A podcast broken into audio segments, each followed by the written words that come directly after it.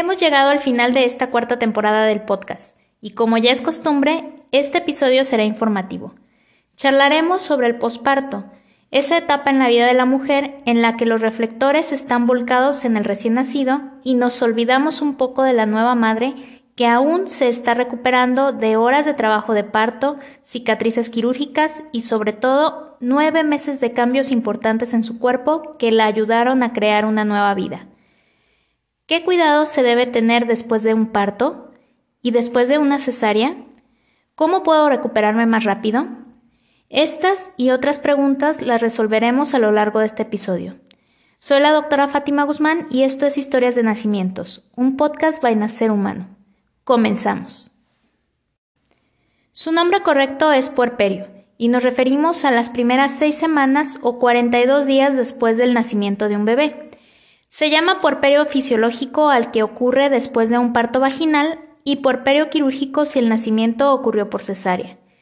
También podemos clasificar el puerperio de acuerdo a su tiempo de evolución. Esto es, llamamos puerperio inmediato a las primeras 24 horas, puerperio inmediato al periodo comprendido entre las 24 horas y los 7 a 10 días, y finalmente puerperio tardío a aquel comprendido después de los 10 días hasta los 42. Para organizar el contenido de este episodio hablaremos primero lo referente a aquellas mujeres que han tenido un parto normal, posteriormente lo relativo a la cesárea para concluir con puntos importantes en ambos casos. Muchas felicidades. Después de horas del dolor más intenso que has sentido, finalmente le diste la bienvenida a tu bebé. Ese último pujo produjo la expulsión de tu bebé, a quien ahora tienes colocado en tu pecho aún conectado a tu placenta por el cordón umbilical en el mejor de los casos. Sin embargo, si tu bebé requiere algún tipo de cuidado especial, puede ser que se cortara el cordón umbilical de inmediato y el pediatra lo esté revisando. En ambos casos la placenta aún está adherida a las paredes uterinas. Si tu bebé está contigo, puedes disfrutar de un parto respetado y pasar los primeros minutos en contacto piel con piel con él.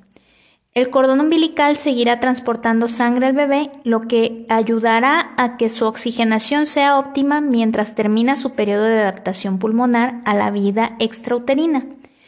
Una vez que el cordón colapse y deje de enviarle sangre, se puede realizar el corte tardío del cordón umbilical pinzando el extremo fetal y el placentario y cortando entre ambas pinzas. No te preocupes, el cordón carece de terminaciones nerviosas, por lo tanto a tu bebé no le dolerá este procedimiento. Minutos después de esto ocurrirá el alumbramiento, que es el nombre médico del nacimiento de la placenta. Cuando esto está a punto de ocurrir, aparecen algunos cólicos no tan intensos como los del parto, pero sí llegan a incomodarte sobre todo porque ya no esperabas más dolor. Para expulsar la placenta no es necesario pujar. El tamaño y la consistencia de la misma hacen que no exista dolor como en el parto, sino únicamente una sensación rara, como si un gran coágulo te estuviera bajando en tu regla. Con el desprendimiento de la placenta se produce una gran pérdida de sangre, ya que literalmente el sitio donde estaba insertada queda con una herida, el lecho placentario. El cuerpo de la mujer actúa contra esto provocando contracción del músculo uterino. De ahí la presencia de los famosos entuertos que son percibidos por la madre como cólicos menstruales. Para eso podemos administrar analgésicos que suelen ser compatibles con la lactancia. También está recomendado el uso de oxitocina intravenosa para ayudar con estas contracciones del útero y por tanto disminuir el sangrado posparto que en las primeras 24 horas es tan abundante que en ocasiones requiere usar pañal en vez de toalla sanitaria. Una vez que el médico corrobora que el sangrado está dentro de lo normal, procederá a revisar el canal de parto en búsqueda de laceraciones y desgarros. Incluso si se hizo una episiotomía, que es el corte quirúrgico del periné para ampliar la salida vaginal. Reparamos en caso necesario. Si la paciente necesita epidural, se puede usar el catéter para administrar más anestesia para hacer esta reparación. De lo contrario, se administra anestesia local. Se reparan con suturas reabsorbibles la mayoría de las ocasiones para que los puntos se caigan solos y una vez que hemos terminado procedemos a pasar a la mujer y a su bebé a su habitación. En ocasiones pueden mandar a mamá a sala de recuperación y al bebé a cunero, pero en el parto respetado se da prioridad a la no separación a través del alojamiento conjunto. Una vez en tu habitación podrás iniciar la lactancia materna si no lo habías hecho aún. Así como tu bebé, tú también morirás de hambre. Puedes comer básicamente lo que se te antoje. Solo se recomienda que sean alimentos no muy grasosos y que tampoco generen gases o estreñimiento. Después de comer y tomar una siesta junto a tu bebé, te sentirás mucho mejor. Puede que los entuertos continúen y sientas inflamada la zona genital, pero en comparación al trabajo de parto te sentirás muchísimo mejor. Se recomienda al menos una vigilancia posparto de 8 horas en donde te estarán checando signos vitales, tu sangrado y en general cómo te sientes. Pasando ese tiempo se puede valorar el egreso hospitalario. En casa, durante el puerperio inmediato, deberás guardar reposo relativo, esto es, nada de actividades físicas fuertes. Aprovecha a descansar mientras tu bebé duerme. La alimentación no tiene por qué variar de la dieta familiar. Existen muchos mitos en torno a la alimentación de la madre que lacta, pero en realidad no todos los bebés son iguales y por tanto no es necesario que de primera instancia suprimas alimentos que le pueden caer mal al pequeño. Es mejor estar atentas a su digestión y solo quitar los alimentos que compruebes que le están molestando al bebé. Báñate a diario. Si tienes suturas perineales, sigue las indicaciones de tu médico para su cuidado y curación. Puedes usar frío local para desinflamar el área más rápidamente. Hay unas toallas frías especiales para eso, pero también puedes elaborarlas de manera casera o simplemente colocar hielo envuelto en una manta para conseguirlo. No es necesario que utilices faja. Si te sientes más cómoda con el abdomen apretado, Puedes usar un calzón largo o una faja no muy apretada y por corto tiempo, ya que su uso prolongado retarda la rehabilitación de los músculos abdominales y puede llegar a lesionar tu piso pélvico. En el porperio tardío te sentirás mucho mejor, tanto que puedes querer reanudar ciertas actividades, pero aún no es tiempo. El útero continúa su involución arrojando loquios, que en un principio estaban sobre todo compuestos de sangre y conforme pasan los días cambia su constitución y por tanto su apariencia de rojo a café, café amarillento, blanco amarillento o blanco rosáceo. Para ello debes usar toallas sanitarias. Los tampones y copas menstruales están prohibidos en el puerperio. Es importante que en ese tiempo continúes con un nivel de actividad física mínima, Tampoco debes mantener relaciones sexuales para evitar infecciones porperales y por supuesto debes pedir ayuda cuando te sientas abrumada física y mentalmente. No necesitas demostrar nada a nadie y muchos síntomas de depresión posparto pasan desapercibidos cuando queremos aparentar que estamos bien. Ahora bien, en tu caso te programaron cesárea o tuvieron que hacerla de emergencia. Una vez que te aplican la anestesia, el médico te coloca una sonda urinaria y hacen un aseo quirúrgico de la pancita que son indispensables para el procedimiento. Una vez que el bebé nace, el cirujano entrega al bebé al pediatra para que éste lo revise y si está todo bien, puedan optar por colocarlo en el pecho de la madre mientras continúa la cirugía. Al terminar, si no hay complicaciones, igualmente pasarán a ambos al alojamiento conjunto.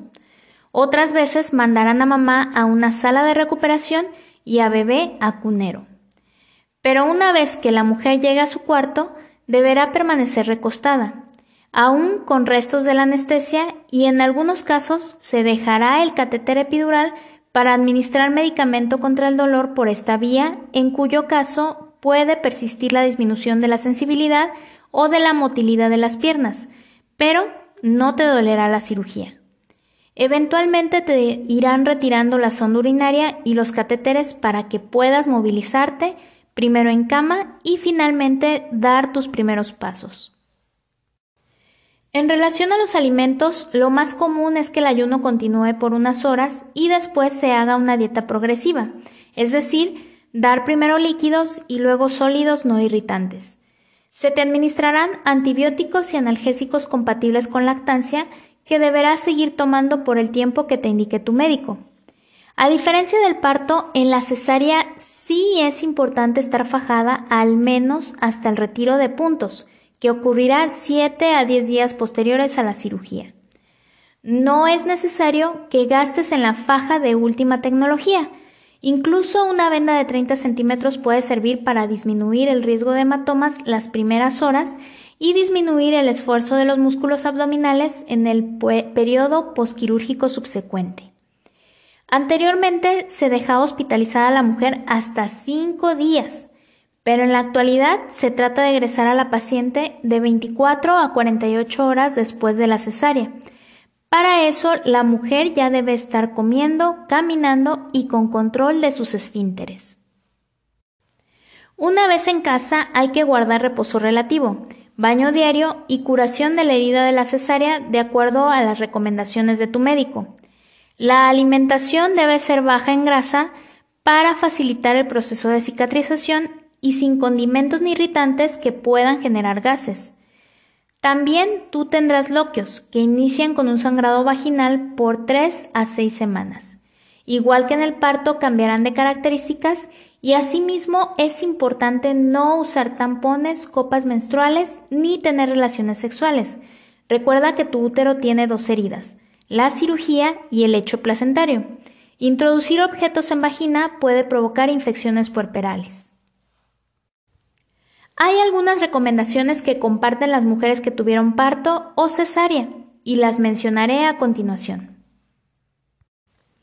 En el posparto inmediato, una vez que planees levantarte de cama por primera vez, es importante hacerlo con precaución, ya que la pérdida sanguínea ocurrida con la expulsión de la placenta provoca una caída súbita de la presión arterial que en algunos casos puede ocasionar que te desmayes, entonces, antes de dar tus primeros pasos, debes permanecer sentada unos minutos y al iniciar la deambulación, ir acompañada de alguien para que te ayude en caso de mareos o inestabilidad. Es común el estreñimiento. Procura tomar abundantes líquidos orales y alimentos ricos en fibra. No esperes días sin ir al baño. Coméntalo con tu médico para que te recete algo para evacuar. No es cómodo hacer esfuerzo en presencia de una herida abdominal o perineal, o si en el embarazo te salieron hemorroides. Es común que se te hinchen los pies, sobre todo si te pusieron suero intravenoso. Esto puede ocurrir en la primera semana posparto y no es un dato de alarma si no viene acompañado de presión arterial elevada. Tampoco es necesario tomar medicamentos para eso. Ayuda mucho mantener elevadas las piernas, poco a poco volverán a la normalidad. Es normal que en el posparto inmediato no haya leche materna como tal. En su lugar hay salida de calostro, que es un líquido transparente amarillento en poca cantidad, pero aunque usted no lo crea, súper nutritivo y suficiente para alimentar a tu bebé. Rara es la ocasión que un bebé requiere suplementar con fórmula. Alrededor de los tres días después del nacimiento ocurre la bajada de la leche, que notarás por la congestión mamaria que se presenta. Si tienes dificultades con tu lactancia, recuerda buscar ayuda con tu dula, una asesora de lactancia o un pediatra pro lactancia.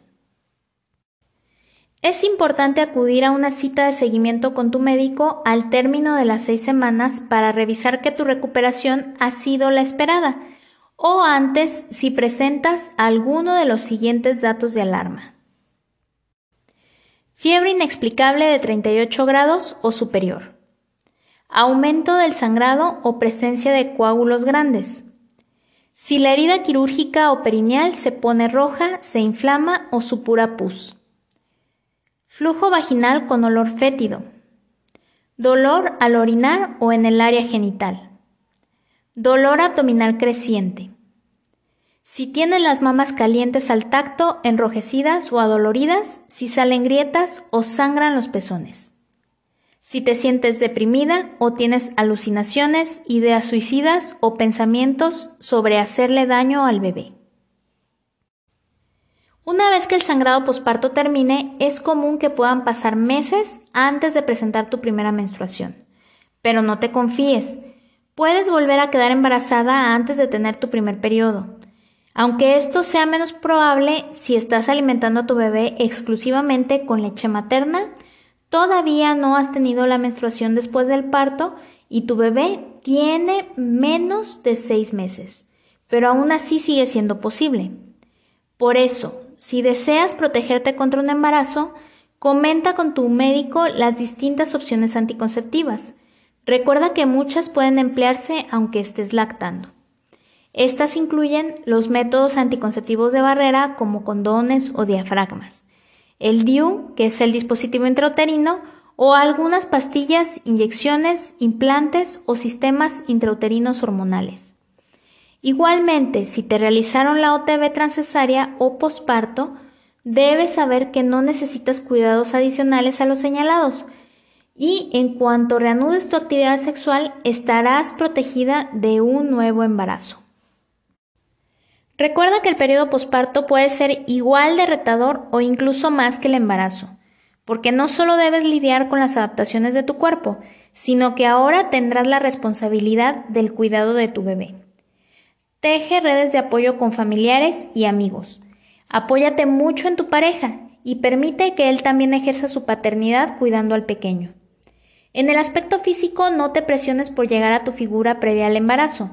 Recuerda que un cambio que se realizó en nueve meses no puede revertirse instantáneamente. Aliméntate sanamente. Pregunta a tu médico si es necesaria la ingesta de algunas vitaminas. Descansa lo más que puedas y sigue las indicaciones de tu médico. Pero sobre todo, disfruta de esta bella etapa de tu bebé. Tómale muchas fotos y cada vez que puedas, admira tu maravillosa creación, perfecta y hermosa. Atesora en tu mente esos momentos que sin duda extrañarás cuando el bebé crezca. Muchas felicidades, mamá. Los invito a seguirnos en nuestras redes sociales, Nacer Humano en Facebook, Instagram, TikTok y Kwai. Recuerda suscribirte a nuestro podcast. Por el momento tomaremos un descanso para continuar con la producción de la quinta temporada que estará al aire en los próximos meses. Mientras tanto, escríbenos a través de mensaje directo por Instagram si deseas que toquemos algún tema en especial para la próxima temporada. Soy la doctora Fátima Guzmán y me despido deseando lo mejor para todas ustedes y sus bebés. Hasta la próxima.